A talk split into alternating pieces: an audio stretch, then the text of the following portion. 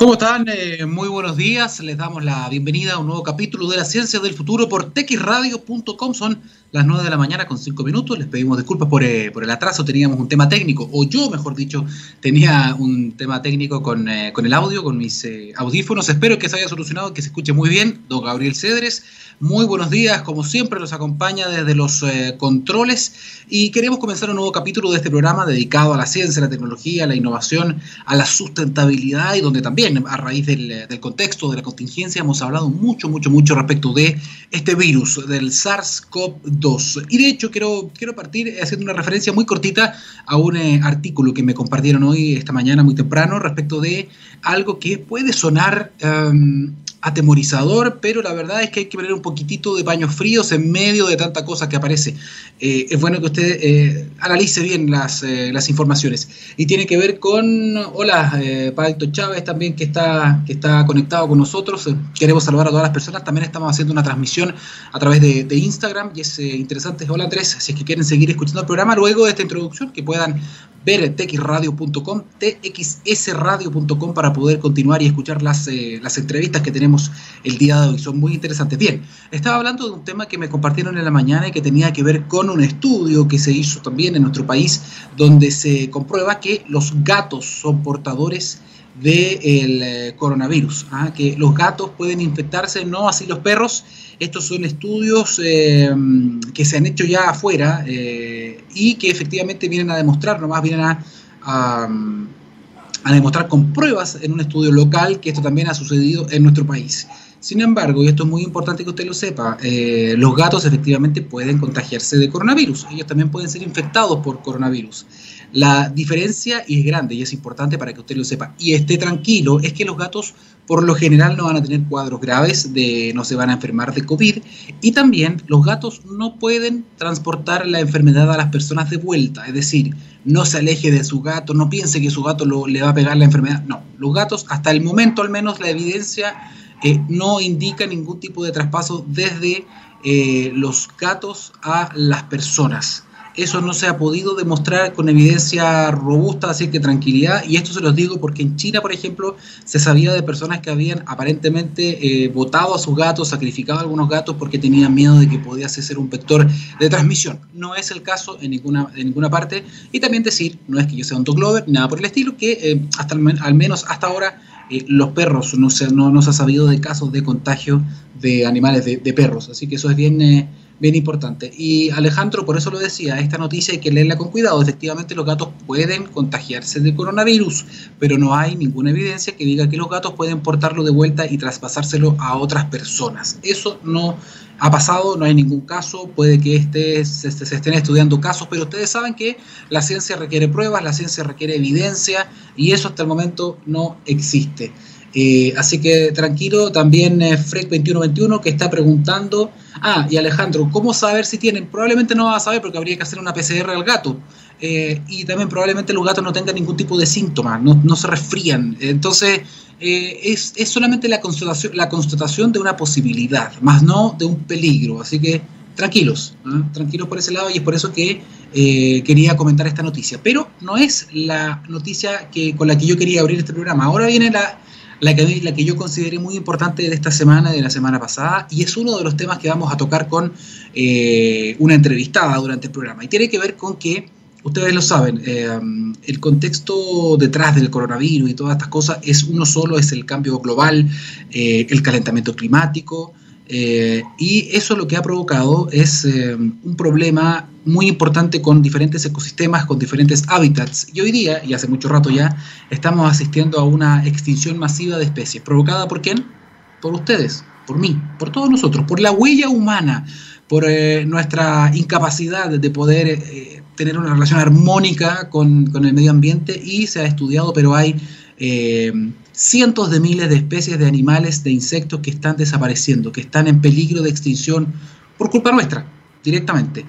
Y uno de ellos es una ranita, una ranita que vive en el norte de nuestro país, solamente en el norte de nuestro país, ni en ninguna otra parte del mundo. Y esa ranita estaba a punto de desaparecer. Sin embargo, ha habido una noticia muy buena. Hablamos de la ranita del Loa. La han afortunadamente, no hay que cantar victoria, pero un grupo de conservacionistas, de científicos, han logrado reproducirla. Vamos a estar hablando de esa historia, es una historia tremenda, es un tremendo ejemplo de ciencia, de innovación, de conservación que se da en nuestro país, es noticia mundial. Es tan importante que incluso Leonardo DiCaprio, este actor y activista por el medio ambiente, ha destacado eso también en sus redes sociales, un logro para los conservacionistas en nuestro país, un logro para el Zoológico Nacional. Así que es una historia tremenda, cómo se salvaron estas ranitas, cómo se, están cómo se trabajó con estas ranitas qué pueden hacer con estas ranitas, qué va a pasar con estas ranitas, qué va a pasar con su hábitat en el futuro. Bien, se lo vamos a preguntar a eh, nuestra entrevistada que viene directamente del Zoológico Nacional. Pero antes de eso, vamos con la música. Esto es La Ciencia del Futuro por texradio.com, científicamente rockera. Vamos a la música y vamos con la primera entrevista. Recuerden, en texradio.com. Nos vemos.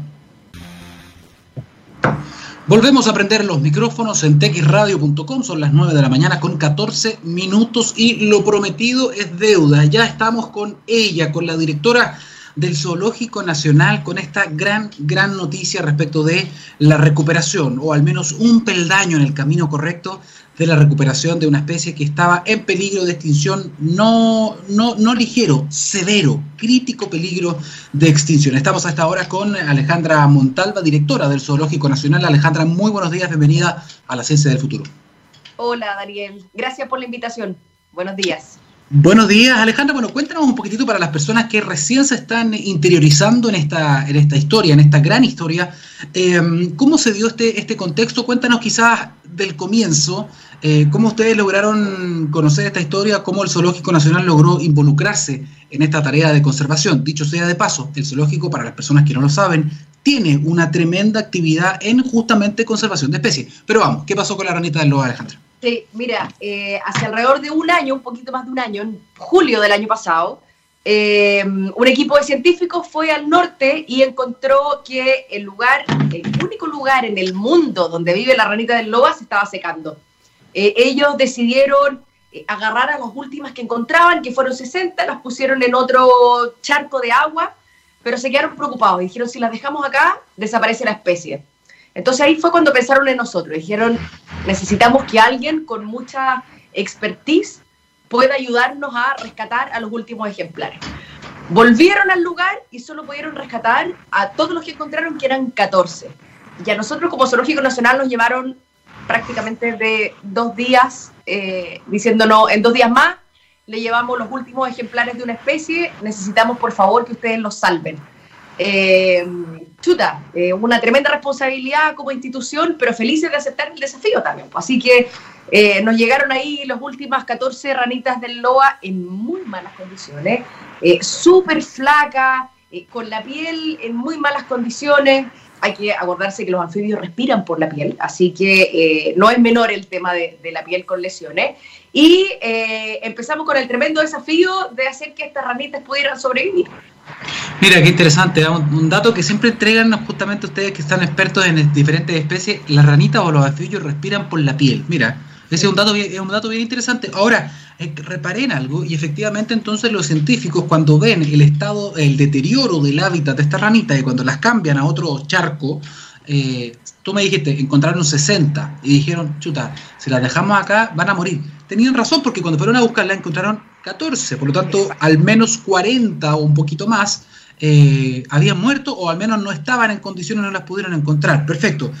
Ahora viene también toda una cruzada que desde el primer momento fue muy crítica, porque entiendo que no era llegar y viajar en auto con las ranitas, no, o sea, había que hacer toda una logística para viajar con ellas y además que llegaran vivas, ¿no? Sí, mira, eh, ahí tuvimos que empezar desde el día del traslado con gestiones como Zoológico Nacional, eh, apoyo con a nivel de ministro, eh, que nos apoyó mucho para permitir, para el fondo, gestionar con la TAM que esas ranitas se vinieran en avión, digamos, y no en carga.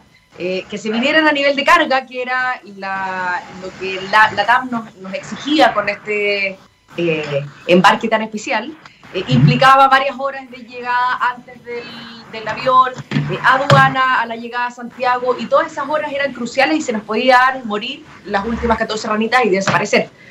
por lo tanto, hoy empezamos con la gestión para hacer que estas ranitas pudieran venirse adentro del avión finalmente se vinieron en la cabina del piloto. Así que desde ahí ya partió bien la cruzada eh, por salvar estas ranitas. Eh, y ahí ya entendimos que, que, nada era imposible para, para poder salvarlas eh, de, de manos nuestras, digamos. Oye, no es un dato menor el que cuentas, Alejandra. Se vinieron, yo pensé que se habían venido como en las piernas, en la falda de una persona, ¿no? Se no. vinieron en la cabina del piloto.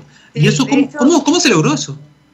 Eh, gestión. Yo eh, llamé a ministro y le dije, ministro, yo necesito que usted me ayude, le conté.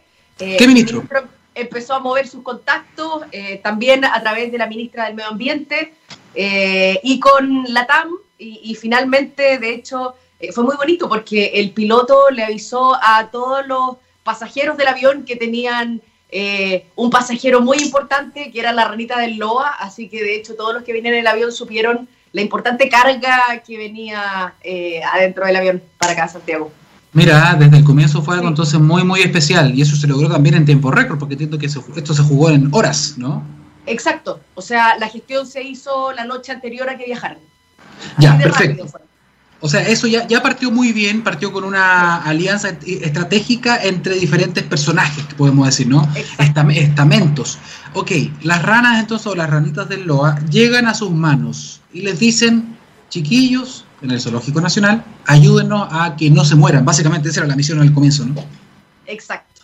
Eh, ayúdanos a que sobrevivan eh, ahora tienen esta tarea que nosotros como zoológico, eh, primera vez en la historia que nos pasan los últimos ejemplares de una especie para poder eh, tener la tremenda responsabilidad de, que sobrevivan. Y, te digo, venían en muy malas condiciones, no era un animal que venía bien. Entonces ya teníamos a rana muy debilitada, teníamos que empezar a imitar el agua del norte, que tiene características súper especiales.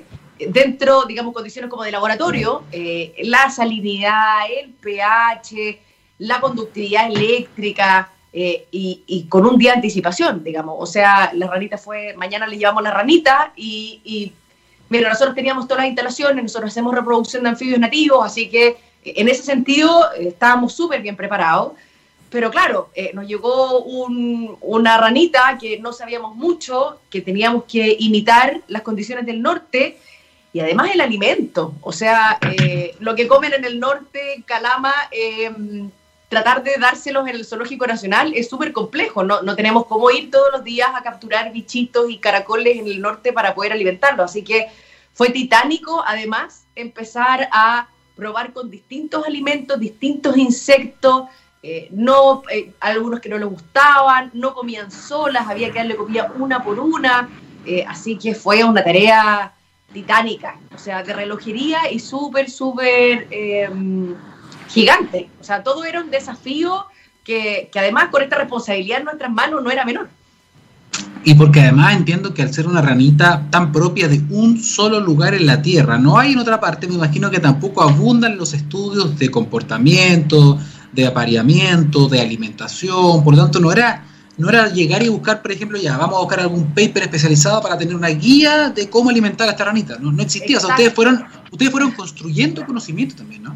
Exacto, hasta el día de hoy todo hemos aprendido muchísimo, todo lo que estamos viendo es nuevo para la ciencia, eh, por lo tanto estamos recabando una cantidad de información que es súper importante, no solo para futuros esfuerzos de conservación de esta especie, sino que de todo el género, eh, esta especie... Eh, su género se llama Telmatobius y todos los Telmatobius del norte de Chile están súper amenazados, así que esta información es muy relevante, no solo para esta ranita, sino que para muchas otras ranitas eh, Telmatobius.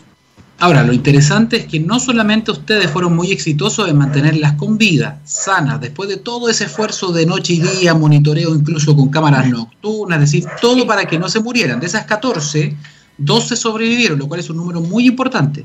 Ahora, tenemos un segundo hito y esa es la razón por, el, por, la que nuevamente, después de un año de intenso trabajo, han salido en medios de comunicación también y porque también tenemos esta entrevista. Y es que, para que tú nos cuentes, entendemos que ya tienen 200 larvas, o sea, dos parejas se pusieron las pilas, dijeron ya nos gustamos y lograron reproducir la especie, cosa que es un hito, entiendo. Sí, eh, mira, nosotros empezamos a ver a los individuos que estaban con mejores características, eh, reproductoras, que son que los machos tienen unos callos en las manos, las hembras un poco más gorditas, y dijimos, bueno, juntémoslo. juntamos a dos parejas y, y de un día para otro tuvimos esta explosión de nacimiento de las dos parejas. Imagínate, para nosotros una emoción, o sea, impresionante, son como nuestros hijos. Eh, nunca pensamos que se iban a reproducir, porque podía perfectamente no reproducirse. Segundo, cuando nacieron los huevos, eh, podían haber sido huevos no fértiles, así que, eh, y finalmente todo se fue dando súper bien, y, ahora tenemos larvas, 200 larvas, esperemos que la mayoría de esas larvas sobrevivan, parte de la estrategia reproductiva de los anfibios es tener muchos huevos, muchas larvas, porque en, su ambiente natural eh, muchas se las comen, eh, se comen entre ellas, entonces finalmente sobreviven muy pocas.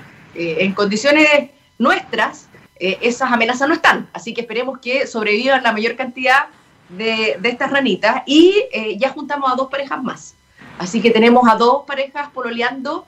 yo las vi el otro día, no se pescan mucho todavía, pero uno mira por un lado, el otro mira para el otro, pero nosotros después de una semana empezamos a ver eh, ya estas eh, conductas reproductivas, así que llevan poquitos días, esperemos que, que sí se lleven bien estas otras dos parejas y tengamos más, más huevitos. Cada pareja es distinta, ellos claramente están jugando con la, están jugando con la indiferencia, a lo mejor, para llamarse. Exacto, para y uno que mira para el lado, y uno le gustará la pareja del otro, cambiémosla, eh, mira para el acuario del lado uno, pero pero nada, tenemos la esperanza ahí eh, y como te decía, todo esto es nuevo, nadie sabe cuánto dura eh, el amplexo, que es en el fondo el momento de la reproducción, cuánto en esta especie eh, duran los huevitos en ciertas etapas. Entonces ha sido súper desafiante porque un día decimos, ya, vamos a evaluar la conducta de, no sé, las ranitas cuando están con los huevos y al día siguiente ya ese huevo ya pasó a otra etapa. Entonces, al día siguiente ya es como, vamos a evaluar entonces la conducta de esta etapa y el día siguiente otra etapa. Eh, nadie sabía cuánto duraba esta etapa de metamorfosis y ha sido súper rápido, súper, súper rápido. Eh, por lo tanto, esta estrategia reproductiva de esta ranita eh, es más rápida que otras especies de anfibios. Así que, nada, aprendiendo todos los días de las vocalizaciones, tenemos todo documentado. Por supuesto, el equipo de expertos que rescató estas ranitas está súper involucrado y al día con todo lo que está pasando, emocionado junto a nosotros por, este hito histórico voy a revelar un, detalle, ¿ah? un detalle que me habían entregado. Esto fue eh, tan espectacular en, cierto sentido de conservación que ni siquiera, y corrígeme si me equivoco Alejandra, ni siquiera el equipo del Zoológico Nacional estaba esperando quizás que se reprodujeran. Es lo que me acuerdo que me habían contado. O sea, esto se dio un poco como sorpresa, con una gran cantidad de huevitos, por lo tanto esto es súper, súper importante. Eh, y también una pregunta que se me había olvidado hacerte, más allá del dato interesante y mediático de que Leonardo DiCaprio, digamos, un actor tan reconocido y un activista, haya felicitado esta iniciativa, aquí lo, lo que hay detrás de esto, lo que hay de fondo nuevamente es un ejemplo más del daño que nosotros como especie le estamos haciendo al planeta, a los diferentes ecosistemas, a los diferentes hábitats. Eh, lo conversábamos con Alejandra justamente hace poco, de que muchas veces cuando pensamos en estos temas imaginamos el oso polar, imaginamos el koala, la tortuga marina, ¿no? Pero, pero muchas veces los ejemplos están acá en nuestra casa, a la vuelta de la esquina, y especies que pueden estar desapareciendo. Esta es una más. Entonces la pregunta es, ok, ustedes están logrando este granito que es reproducirla, súper importante. Pero ¿qué va a pasar con el futuro de esta ranita? Porque en, en el mundo ideal ustedes podrían reproducir mil, pero lo interesante sería que esas mil vuelvan a su hábitat original, ¿no? De origen. ¿Se puede, ¿Se puede pensar en eso? ¿Eso es lo que viene después? Ese es el objetivo, de hecho. No, no sacamos nada con tener ranitas de loa multiplicándose para siempre en el zoológico. Eh, no, si nosotros la estamos reproduciendo es precisamente para salvar la especie y esa especie tiene que estar en su hábitat natural, que es en el norte de Chile.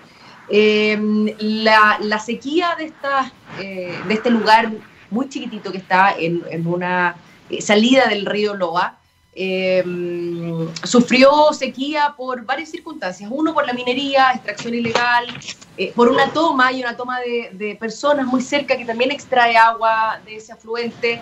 Y se empezó un trabajo, una mesa bastante amplia con la Municipalidad de Calama, con el Ministerio del Medio Ambiente, con eh, personas de distintos ministerios, de obras públicas, expertos, eh, para empezar a restaurar ese lugar y eh, posiblemente llegar a que este lugar sea protegido, digamos, como un santuario de la naturaleza o una reserva, digamos, algo que sea protegido. Eh, y se está trabajando mucho también en educación con la comunidad, de empezar eh, a, a, que la gente sienta esta ranita como propia y, que sepa lo importante patrimonio eh, natural que tiene. Nosotros sabemos que con anfibios es difícil porque son animales que no son muy carismáticos, como yo te decía, el, el oso panda está en mucho mejores condiciones en el mundo que la ranita del loa. Y claro, la ranita del loa, mucha gente no le gusta las ranas, no es un animal eh, tan sexy como un eh, oso panda o un, no sé, un koala. Un koala o cualquier mamífero con eh, bigotitos y, y, peludo. pero no por eso deja de ser súper importante, porque es una especie que está solo en el norte de Chile, no existe en ninguna otra parte del planeta, así que es muy, muy importante, es nuestro. O sea, si lo perdemos, no solo lo pierde Chile, lo pierde el mundo completo, entonces eh, es uno de los animales que está más en riesgo de desaparecer de todo Chile, si es que no el que más en riesgo está.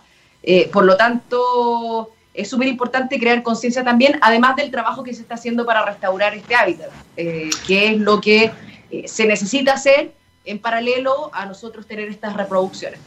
Qué importante es avanzar en paralelo, claro, con el esfuerzo científico de la conservación, con también el esfuerzo científico de culturizar, de concientizar, de hablar con las comunidades y decirles la importancia en el fondo de, del impacto de sus, de sus actos, ¿no? de las actividades y cómo hay especies que están sufriendo esto. Lo hablábamos en, la introducción, entiendo que estamos asistiendo, y tú eres muy, experta en el tema, a, una, a la llamada quinta extinción masiva de, especies, no sé si es la quinta, pero una extinción masiva importante, sexta, la sexta extinción masiva de, de especies, pero a diferencia de otras oportunidades, ahora aparentemente tiene que ver con la huella nuestra, ¿no?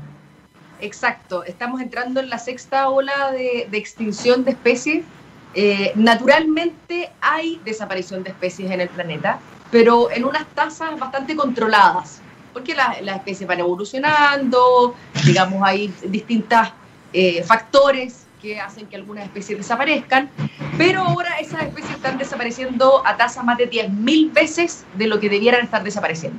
Y eso es culpa del hombre, a diferencia de la ola anterior, que fue la de los dinosaurios y que ahí el hombre no tuvo nada que ver eh, nosotros ahora estamos haciendo que se extingan todas estas eh, flora y fauna, porque no es solo animales, también es flora, eh, a tasas nunca antes vistas, excepto los dinosaurios. Y por lo mismo, la responsabilidad es nuestra también. O sea, si nosotros estamos llevando a este planeta a, una ola de extinción, nosotros mismos somos los que podemos tomar medidas para evitar que esto siga pasando y que estos animales no desaparezcan de, de nuestra vista durante nuestra vida o las futuras generaciones. O sea, nosotros somos el meteorito, como decía un meme que leía la otra vez. Exactamente. Así Alejandra Montalva, directora del Zoológico Nacional, muchísimas gracias por compartir con nuestra audiencia lo, el tremendo trabajo que han hecho ahora con la ranita de Loa, también con la ranita de Darwin y con un montón de otras especies que ustedes trabajan a veces en el zoológico y que es bueno también que las personas conozcan esa importante labor que, que desarrollan acá en el zoológico. Así que muchísimas gracias por participar en la Ciencia del Futuro. Gracias por la invitación, Daniel. Buenos que días. Tenga, que tenga buenos días. Chao, chao. Tú también. Chao. Bien, ahí estábamos escuchando entonces a la directora del Zoológico Nacional, además una científica muy, muy, muy apasionada más por lo que hace, por lo que vive, lleva como ocho años ya en el Zoológico Nacional junto a un tremendo equipo, hay que decir, de, científicos, de científicas que están trabajando junto a ella. También saludo a don Osvaldo, que ha trabajado en el laboratorio de herpetología también con, eh, con la ranita de, de, del LOA junto a un equipo muy grande. Así que un saludo para todos ellos. Y les queríamos pasar un dato. ¿ah? Cuando miramos eh, al futuro, vemos una compañía con un propósito claro. En Anglo American se han propuesto reimaginar la minería para mejorar la vida de las personas. ¿Cómo lo hacen?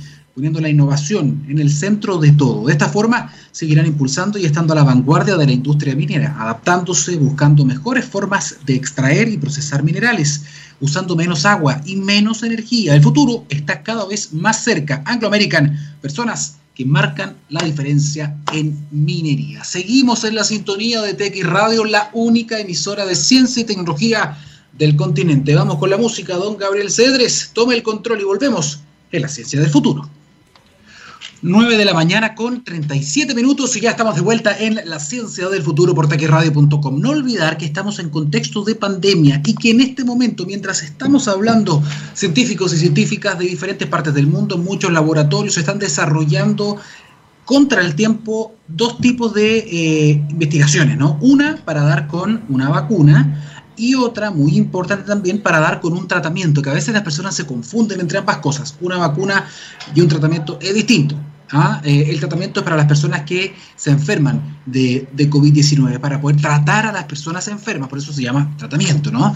Y hoy día, eh, según algunos sitios especializados, para que ustedes sepan, hay 427 drogas terapéuticas en pruebas, en diferentes pruebas, y 340 de ellos están en pruebas o en ensayos clínicos con seres humanos. Bien, de todo este gran universo de pruebas que se están haciendo, hay eh, algunas drogas que llevan la delantera en términos de las autorizaciones sanitarias. Quizás en esta parte del mundo hemos escuchado mucho hablar de un tratamiento antiviral llamado Remdesivir. Y eso es porque, claro, fue aprobado, fue autorizado en Estados Unidos y mucha de la información sanitaria que nos llega más fuertemente proviene justamente de Estados Unidos. Pero hay, otra, hay otro antiviral, hay otro antiviral llamado Favipiravir, que también ha sido autorizado, no en Estados Unidos, sino que en otros países de Oriente de Asia. Hay gran parte de la población mundial hoy día que vive en estos países y que tiene acceso por autorización de sus entes reguladores a este antiviral que ha sido probado en diferentes ensayos y que ya está llegando a nuestro país. Para hablar justamente de este tema que es muy, muy relevante, eh, estamos en contacto hasta ahora con el doctor Harold Mix, él es otorrino laringólogo, además profesor adjunto de la Universidad de Chile, él es el coordinador académico diploma en investigación clínica y del diploma también de farmacia clínica, o sea, todo un especialista en eh, la materia. Doctor Mix, ¿cómo está? Bienvenido a la Ciencia del Futuro. Buenos días. Muy buenos días, Daniel. Eh, un placer saludarte, eh, un placer estar acá y te agradezco la invitación y la posibilidad de poder compartir con tus auditores eh, esta em, muy buena noticia. Yo creo que el hecho de que nuestra autoridad regulatoria, el Instituto de Salud Pública, haya analizado, te digo honestamente, dos meses, dos meses en evaluación y que coincidiera con nosotros este grupo de de científicos que ya te voy a comentar, digamos, que se nos eh, puso como objetivo de qué manera podíamos colaborar con el tratamiento de los pacientes que sufren de esta enfermedad y de las familias que han tenido que eh, lamentar la pérdida de seres queridos en nuestro país. Esto no es en el extranjero, esto es en Chile. Entonces teníamos que hacer algo.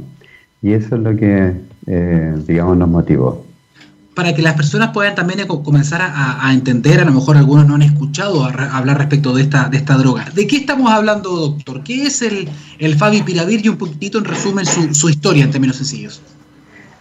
Me voy a permitir comenzar por la historia, porque yo creo que es más fácil entenderlo si uno entiende el contexto. Eh, los últimos días del año pasado empiezan a aparecer unos casos de una enfermedad rara que no era conocida, no está en los libros no la estudiamos.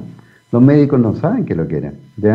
Esto comienza a ocurrir en una ciudad china que se llama Wuhan, y eso las personas lo han escuchado en las noticias, y es más, se infectan los médicos. El primero que lo describe es un oftalmólogo, imagínense un oculista en una enfermedad infecciosa. Y ese joven más encima hace la denuncia a las autoridades, y las autoridades, lo voy a decir en forma coloquial, no lo pescan mucho. Es más, lo restringen, le dicen, no, usted está loco. Y ese médico termina muriendo por esta enfermedad, un oftalmólogo.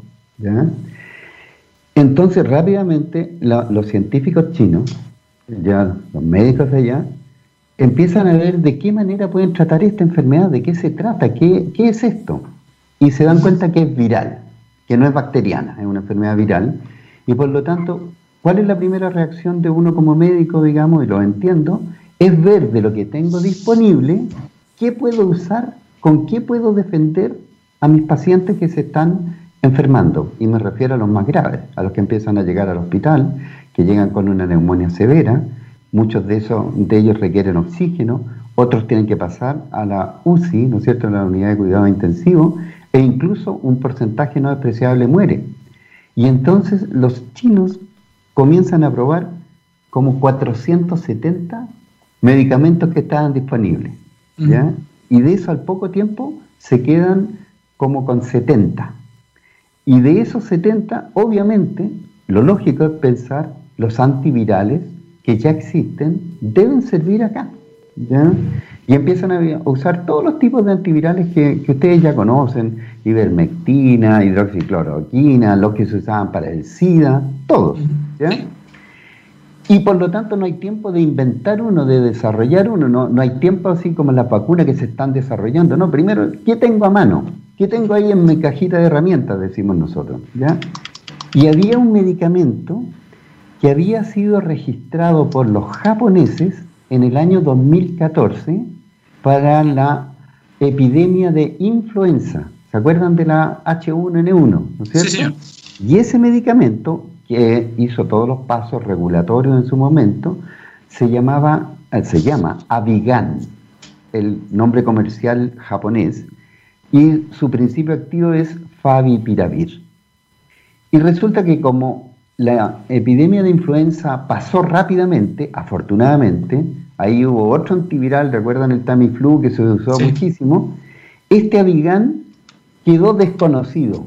Muy pocas personas lo conocieron, pero estaba, existía. De hecho, no se producía, o sea, no es cosa que yo voy a la farmacia y compro deme un Avigan en ninguna parte del mundo. Se hicieron muy pocas unidades porque no se alcanzaron a usar. No sé si me entiende la idea. Sí. Y ese Avigan entonces se estudió para la influenza con dosis de influenza, cuánto era necesario para esas condiciones. ¿Y por qué lo digo? Porque hoy día se ha visto que el eh, SARS-CoV-2, ya eh, este virus, es mucho más agresivo que el virus de la influenza. Y por lo tanto, las dosis que se usaron en influenza no necesariamente son las mismas que vamos a tener que usar aquí en COVID-19. Ya voy a hacer ese paréntesis. Pero para volver a la historia, empiezan, toman ese medicamento que estaba, digamos, lleno de polvo ahí escondido en algún cajón, para hacerlo gráfico, y hacen un pequeño estudio, y quiero ser bien enfático en eso, hacen un estudio muy preliminar y estamos hablando de febrero de este año, o sea, a dos meses de, de la evolución, y ese estudio preliminar en China resulta que demuestra lo siguiente, se acorta el periodo de la enfermedad notoriamente, prácticamente a los siete días de tratamiento, eh, al menos el 70% de los pacientes está recuperado y ya no está eliminando virus. Y en la recuperación total casi a, los 15 días, el 90% de los pacientes está recuperado. Y por lo tanto, es muy promisorio ese resultado e inmediatamente, apenas termina este estudio, que fue en dos semanas, imagínense eh, ciudades chinas que se dio gran número de pacientes, otro investigador chino repite una experiencia muy similar, pero ahora con un número más grande de pacientes. Más grande estamos hablando de alrededor de 300 pacientes, tampoco miles, no sé si me entiende. Sí. Y con esos dos ensayos que demuestran lo mismo, la autoridad regulatoria de China, imagínense del país que estamos hablando, o sea, un mega país, el más grande del mundo, 1.400 millones de personas, sus autoridades médicas y regulatorias dicen, esta opción es válida y la autorizan provisionalmente para el uso en pacientes con COVID-19 moderado en ese momento, ya que requerían un tratamiento. Y queda con una autorización provisional.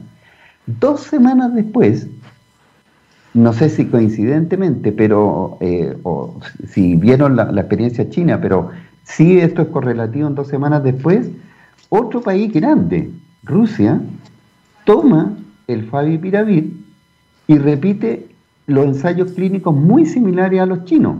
Otros investigadores, otros centros, otros hospitales, ¿ya? eh, por Ivashenko, un, investigador ruso, y encuentran los mismos resultados. ¿Y qué decreta la autoridad rusa? Lo mismo que China. Esto es útil y lo empieza a producir y lo empieza a distribuir entre los pacientes hospitalizados en su país. Con otro nombre, ¿no? Es que son distintos. Ah, qué bueno que me tocaste eso. Mira, los medicamentos, ustedes saben que existen los innovadores, ¿ya? O que son los que hacen el estudio, sí, sí, sí. y que se requiere perdóname Daniel, pero yo me dedico a eso hace 30 años. Se requiere no plata, se requiere muchísimos recursos, pero cerros de plata. Cerros de plata, ¿ya? ¿Y quiénes están dispuestos en hacer esas investigaciones? Las empresas farmacéuticas que saben que si tienen buenos resultados van a tener la opción después en las ventas de recuperar la inversión y tener eh, eh, ganancia, es una cosa muy lícita. Pero estamos hablando ahora de un Favipiravir genérico. No sé si me entiende. ¿Quién va a meterle lucas de investigación? ¿Quién? Te cuento que nosotros llevamos dos meses tratando de conseguir el financiamiento para un ensayo clínico y no, no ha pescado nadie. Nadie. Ni un peso. No sé si me entiende por qué. ¿Lo hablaron con el MISAL también? Eso es interesante. ¿eh? Es que no. no sí, sí hablamos. ¿Ya? Porque resulta que, imagínate, en Chile eh, según yo leí en las noticias, pero no me cuenta, eh, no me consta, eh, creo que, más de 2 mil millones de pesos de financiamiento para el estudio de las vacunas, pero en esta una alternativa terapéutica, al menos o somos muy malos gestores, nos ha ido muy mal, nadie nos ha dicho, oye, aquí hay 10 millones, no sé si o 20, o sea, el, el, 1 por mil de, de, de pero no nos cambiamos de tema, Daniel. No habiendo recursos, ¿quién financia los ensayos clínicos? Entonces, eso tiene un gran desafío, pero en este caso una gran oportunidad, porque al ser un medicamento genérico, no hay que pagarle loyalty a nadie. Y por lo tanto, eh, uno puede hacer investigación sin tener que pagar eso. Doctor, tengo una consulta. Eh, ya entiendo un poco el, origen de todo esto, eh, pero yo recuerdo meses atrás cuando comenzó todo este tema de la, de la pandemia y comenzamos los medios también a hablar un poquito de estos tratamientos, de las diferentes estrategias que habían. Eh, recuerdo perfecto que me tocó hablar un poquitito respecto de el Favipiravir inicialmente, respecto de lo que había pasado con Avigan, que es el origen en Japón, ¿cierto? Y recuerdo que en esa oportunidad eh, en Japón se había descartado el uso, o se había descartado la, la, eficacia de la Vigan para el SARS-CoV-2. Eh, estoy en lo correcto, ¿no? Porque recuerdo que esa fue la razón por la que dijeron, no, no, no, esto no funciona. Entonces como que yo saqué del radar este, este medicamento hasta que ustedes, con, ustedes de la CHI, de la gente del SEC también, vuelven a decirme, ojo, ojo, no se ha descartado, se han hecho más estudios, aquí están, y por lo menos siete estudios. Entonces, ¿qué dice la evidencia hoy día? la evidencia dice hoy día que esto nace de los médicos y no de las empresas. Te estoy hablando de médicos chinos, de médicos rusos, y con esa experiencia que los médicos presionan, finalmente el Estado ayuda. No hay empresas eh, farmacéuticas involucradas, pero sí, en el caso de Rusia y China, se hace un consorcio entre una empresa china y una empresa eh, y eh, el gobierno de Rusia hicieron un consorcio para poder comenzar a producir este medicamento que no estaba disponible, no sé si me entiende, o sea, existe pero nadie lo producía. Y sí, en junio, una empresa india, y ahora sí voy a hablar de una empresa que se llama Glenmark, en la India, dice, oye, esto es interesante, y si hace un ensayo clínico de fase 3, ¿ya? prospectivo, randomizado, qué sé yo, eh, y lo somete a su eh, agencia regulatoria, a su FDA, digamos, India, y de nuevo les recuerdo, India, otro país con 1.400 millones de habitantes. O sea, no estamos hablando de una islita, una cosa así, estamos hablando de los países grandes del mundo. Y su agencia regulatoria, ¿qué hace? Autoriza, en base a este ensayo clínico, la producción y la venta y el uso de favipiravir en pacientes leve a moderado. Y eso es desde el 20 de junio de este año. Entonces, primera eh, autorización oficial a una empresa farmacéutica para esta indicación. Y, en esto, y desde ese momento, Glenmark comienza a producir a gran escala. Y ahí es donde aparecimos, digamos, somos eh, tres médicos y dos eh, doctores de ciencias básicas una doctora en, farmacología, la doctora Pablo Soler, ya el doctor Luis Velázquez, director del Instituto de Ciencia y Tecnología, y también los dos académicos de la SEC, junto con el decano de la Facultad de Medicina de la Universidad SEC, que es el doctor Enrique Ayarza, ya em, el doctor Alan Mix, que es em, jefe del servicio de urgencia del Hospital Felipe Bulne y que les habla de que soy profesor de la Chile, pero en una iniciativa más bien particular, individual, es que contactamos a los tres lugares, contactamos a los rusos, contactamos a los chinos, contactamos a los indios. Los rusos y estaban con problemas de producción, no tenían la capacidad de producir ni enviarnos nada. Y quiero decir aquí, ya que me están escuchando, que la empresa Glenmark de la India tuvo una excelente diferencia con nosotros. Nos puso todo a disposición. Nos envió 500 cajas de regalo para poder hacer así, así de, ese tipo. No nos preguntó si éramos empresa farmacéutica, si vendíamos, no nos preguntó si representábamos al gobierno, nada. Dijo, sí, ustedes lo necesitan, están interesados en esto y aquí están, ¿ya?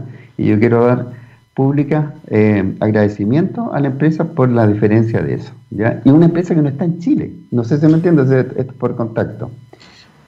Quiero hacer, quiero hacer en todo caso un comentario también, eh, doctor, y esto es muy importante para la gente que nos escucha. Usted sabe que estamos viviendo un momento de alto nivel de desconfianza en general. Las personas desconfían de todo y de todos, de las instituciones también. Y si usted ve y navega un ratito por las redes sociales, usted va a escuchar cómo hay teorías de todo conspirativas, etcétera. Eh, y hay cierta parte de realidad en algunos temores, eh, porque también sabemos cómo funciona el mundo y sabemos que detrás del mundo hay negocios, hay dinero. Entonces es importante hacer este comentario. ¿Por qué? Porque, y aquí usted me imagino que tiene una opinión también al respecto, cuando hablamos, por ejemplo, de lo que pasa en Occidente, cuando hablamos de la autorización por parte de la FDA del civil, donde detrás de esto hay un, hay un laboratorio que se llama Gilead, de un tratamiento que vale mucho dinero, es decir, yo he visto dos cifras, en Estados Unidos eh, son 5 mil dólares, en Europa que hablaban de 2.000, 3.000 euros, eso vale el tratamiento para un medicamento, un antiviral que además la OMS con estudios grandes dijo que en un preprint, ¿cierto? Dijo que no tenía resultados significativos. Eh, entonces, no se entiende bien, doctor, eh, por qué eh, se, puede, se, habla tanto de un medicamento en esta parte del mundo y no de otro. La buena noticia es que en Chile ya tenemos esta alternativa, que sí ha sido autorizada en otras partes y que además entiendo es bastante más económica, porque eso no es un tema menor en medio de una pandemia. Ok, eh, tú tienes ese punto súper relevante y si me permite seguir con la historia, lo vas a entender y te lo voy a explicar. Estamos entonces, junio de este año, empresa, empresa, Glenmark empieza a producir este medicamento ahora y cuando lo empieza a producir, por supuesto, lo puede comprar cualquier persona, ¿ya? Y primera autorización más formal. Y recién en este momento, el Favipiravir original, digamos, el Avigan, en Japón, la empresa que lo produce despierta y dice, oh, miren, están usando Favipiravir en otros lados del mundo y nosotros que somos los originales no hemos hecho nada con esto. ¿ya? Y entonces comienzan a hacer también sus ensayos clínicos en Japón, ¿ya? Para COVID-19, ya no en influenza. Y lo primero que hace la agencia regulatoria de Japón, autoriza el uso compasivo en pacientes graves del favipiravir. Y les puedo comentar que en septiembre eh, publicaron la experiencia japonesa, ¿ya? En pacientes graves en uso compasivo, no en un ensayo clínico, sino que esto, uso compasivo, significa no tengo nada más que usarlo, me dan permiso para usar este medicamento. En más de 2.000 casi 2.200 pacientes, para que vean la experiencia, con resultados tremendamente positivos. Los colegas científicos más puristas y los que tienen que decidir eh, el uso de terapia de medicamentos son muy críticos de estas experiencias porque dicen no son controlados, no tienen grupo control, qué sé yo, etc. Pero la experiencia médica del uso de tratamiento ya eh, dice que es muy, muy efectivo y útil.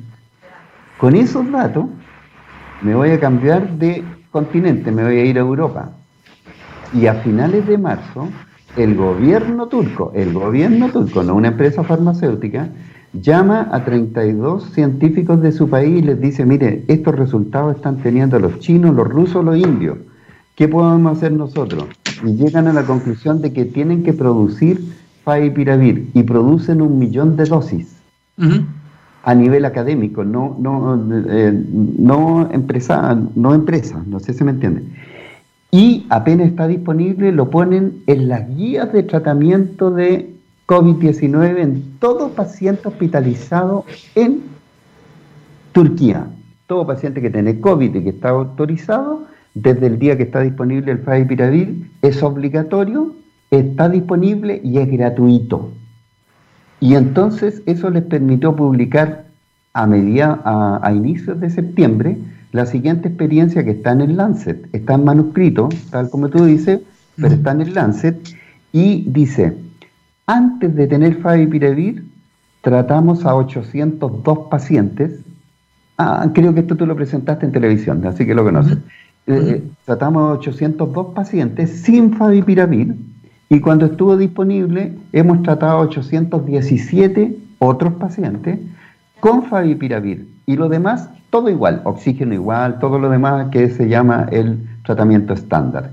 ¿Y qué observaron? Observaron lo siguiente, que antes de dar Favipiravir al paciente hospitalizado, el 24%, es decir, uno de cada cuatro pacientes, se iba a la UCI, se agravaba.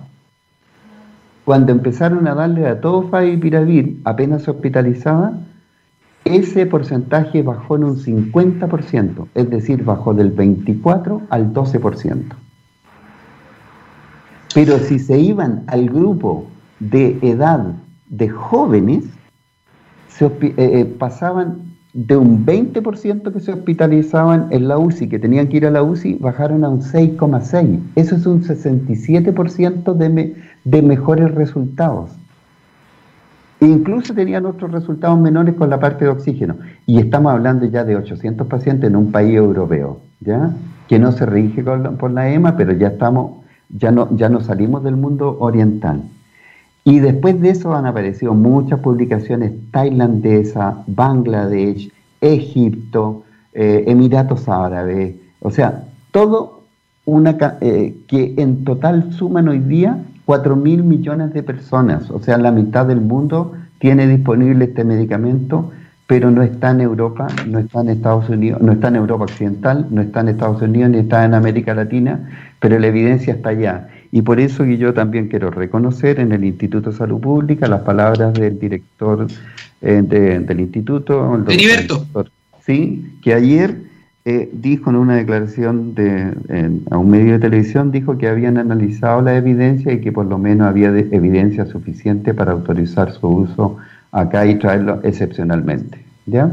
doctor, le quiero, le quiero agradecer. Lo que pasa es que eh, los tiempos son así, ya son las quedan 30 segundos para las 10 de la mañana y se nos acaba el programa. Entonces, por, eso que a mí me gusta ir apurando a hacer las cositas un poquito más, más cortas. Eh, doctor Harold Mix, eh, profesor Universidad de, Chile, coordinador académico de Diploma de Investigación Clínica y también del Diploma, del diploma de Farmacia Clínica. Muchísimas gracias por eh, el esfuerzo que usted, junto a los colegas que ya mencionó, han hecho y seguirán haciendo para poder contar con esta, con esta arma, con esta estrategia, con, con esta alternativa terapéutica que es el Favipiravir para poder combatir eh, contra esta maldita pandemia, contra esta enfermedad. Así que, doctor, queda muy invitado para los próximos eh, episodios, que estén muy bien y le, le deseamos que tenga un gran día. Muchas gracias. Buenos días. Chao, que esté muy bien, doctor.